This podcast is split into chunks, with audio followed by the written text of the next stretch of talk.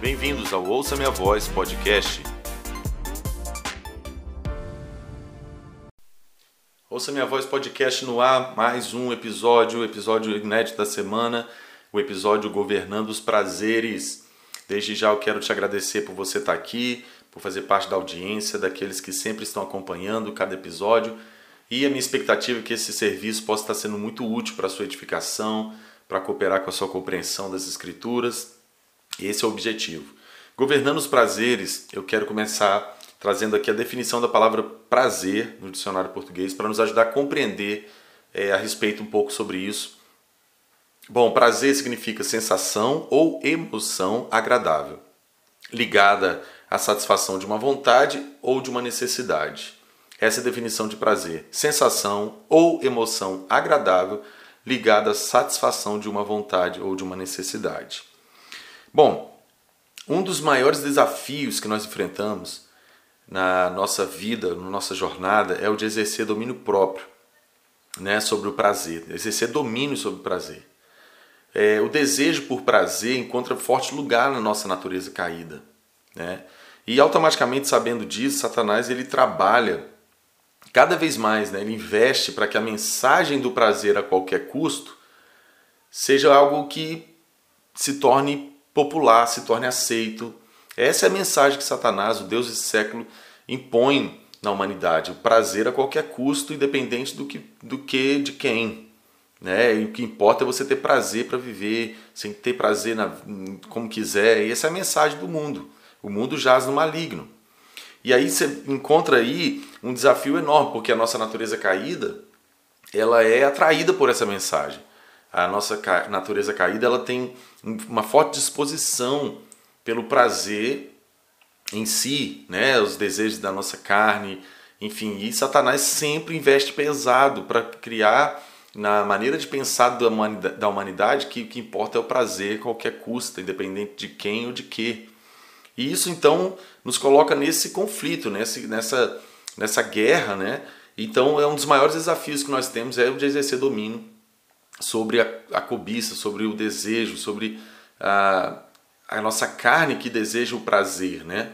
Mas à luz da Bíblia, o povo de Deus precisa é, receber essa instrução das Escrituras para que a gente aprenda pelas Escrituras a governar esses desejos, a ter domínio, exercer domínio administrar esses desejos por prazer, né? E automaticamente é, desenvolver a nossa vida em Deus para termos cada vez mais prazer no Senhor, na Sua presença, na Sua palavra e na Sua vontade.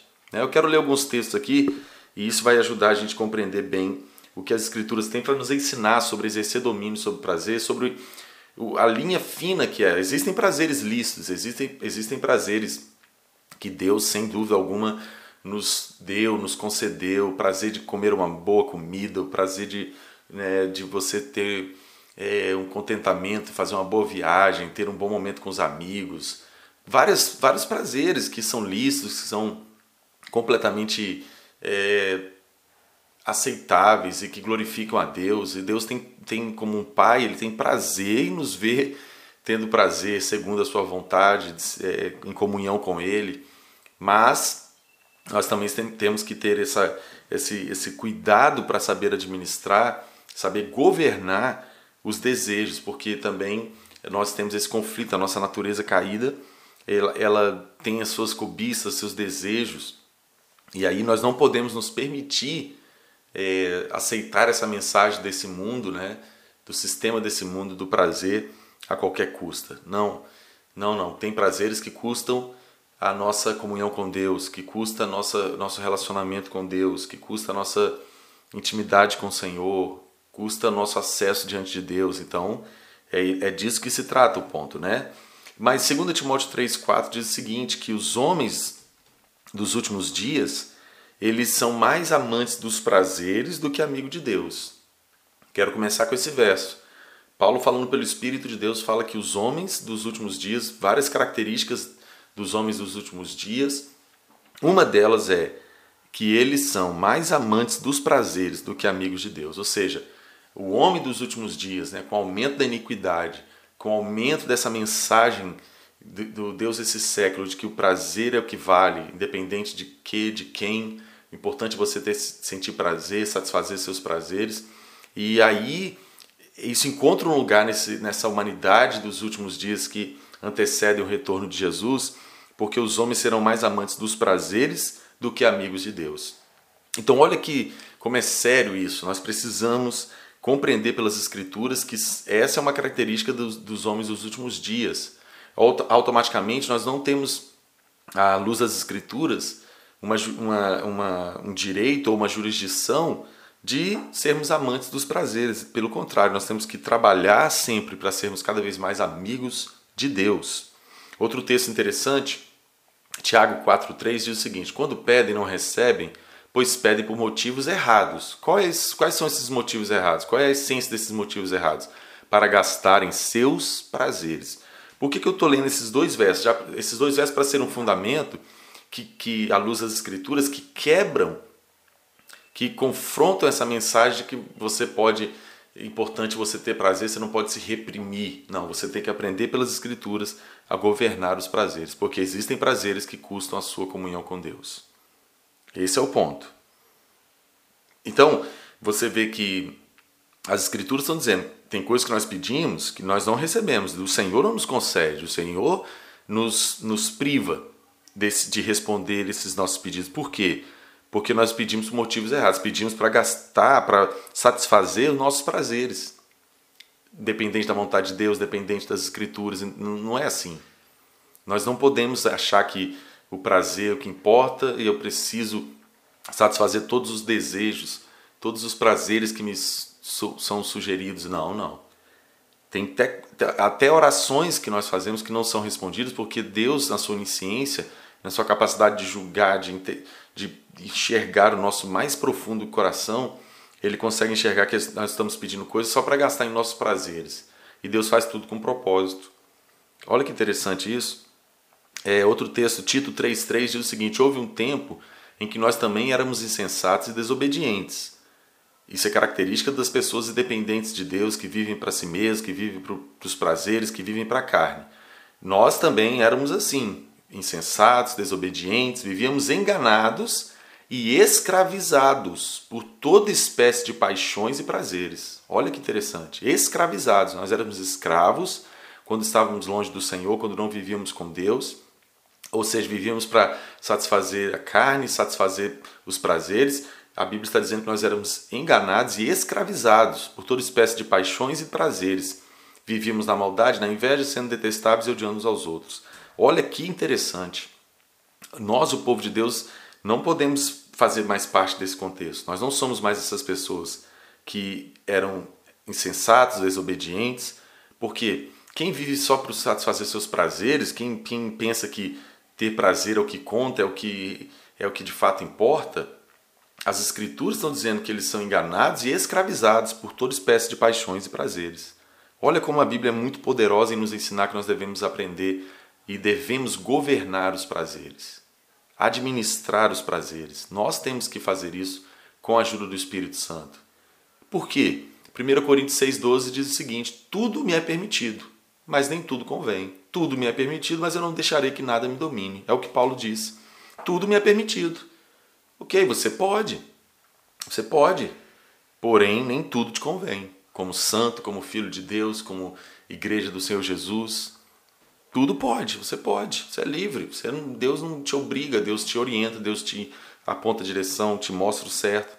Você é livre, mas é, tem, você é livre. Tem, existem prazeres, como eu disse, listos, é, é, que, que, glorificam a Deus, que Deus é, é, nos concede desfrutar. Porém, nem tudo convém. Então, é, você tem que tomar cuidado, nós temos que tomar cuidado com essa coisa. Ah, lembra da definição do prazer na língua portuguesa?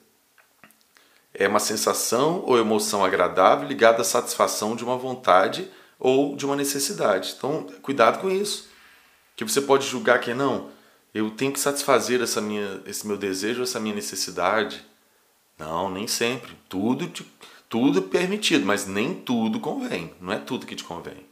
Como quem segue, que segue a Jesus, quem ama a Deus, nem tudo convém. Então, automaticamente, você já vai ter que saber administrar pelas Escrituras e pelo Espírito de Deus se tal prazer que está sendo sugerido a você pela sua carne, pelo mundo, seja quem for, pelo amigo, seja quem for, você vai ter que saber entender se convém ou não.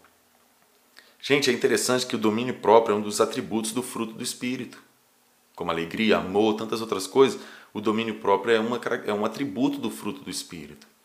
Olha que interessante. Então, se nós andamos no Espírito, se nós temos o Espírito de Deus, se nós somos homens e mulheres espirituais, nós precisamos buscar que esse, esse atributo do fruto do Espírito na nossa vida se manifeste e seja real, para que nós possamos ter domínio próprio.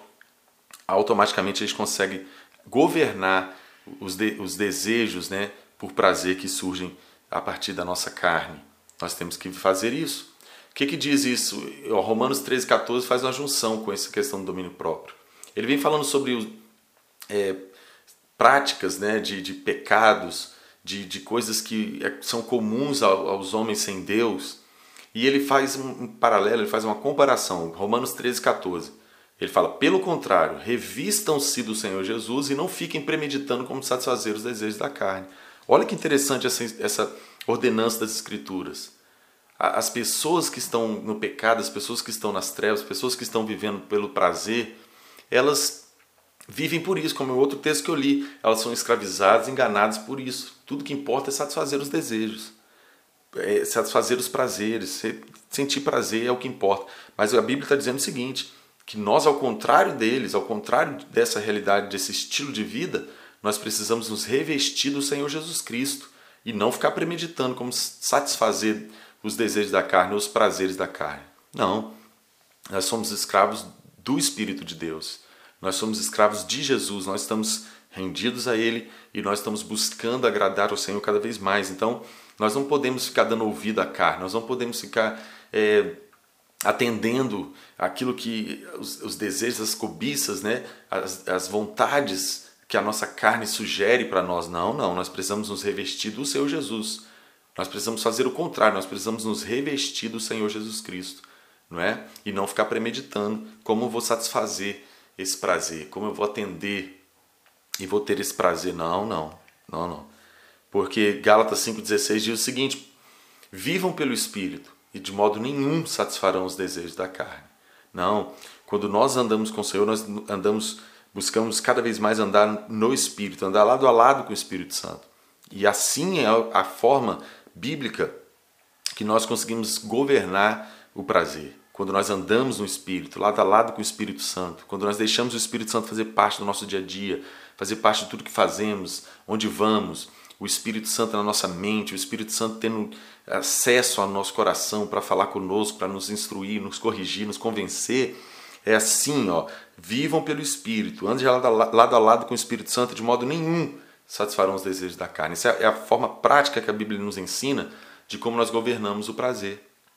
Se nós estivermos cheios do Espírito, andando em comunhão e sensíveis ao Espírito de Deus, de modo nenhum nós vamos satisfazer os desejos da carne. Nós vamos conseguir discernir quais são os prazeres lícitos, quais são os prazeres que são santos, quais são os prazeres que glorificam a Deus, quais são os prazeres que não comprometem o nosso relacionamento com Deus, a nossa comunhão com Ele, é com o Espírito Santo que é possível governar os prazeres, sim, mesmo nesse mundo que prega o contrário, que jaz no maligno, onde o prazer a qualquer custo, independente de que, de quem, é o que tem predominado. Mas a Igreja do Senhor, as, luz das Escrituras, tem total capacidade de vencer isso, de viver o contrário disso, se revestindo do Senhor Jesus Cristo, como Romanos 3,14 diz, e não ficar vivendo e como, como vai pensando e como vai premeditando, como vai satisfazer os prazeres e andando com o Espírito de Deus, tendo o Espírito Santo lado a lado, sendo cheio do Espírito, deixando o Espírito Santo governar, dirigir, guiar, nos dar domínio próprio.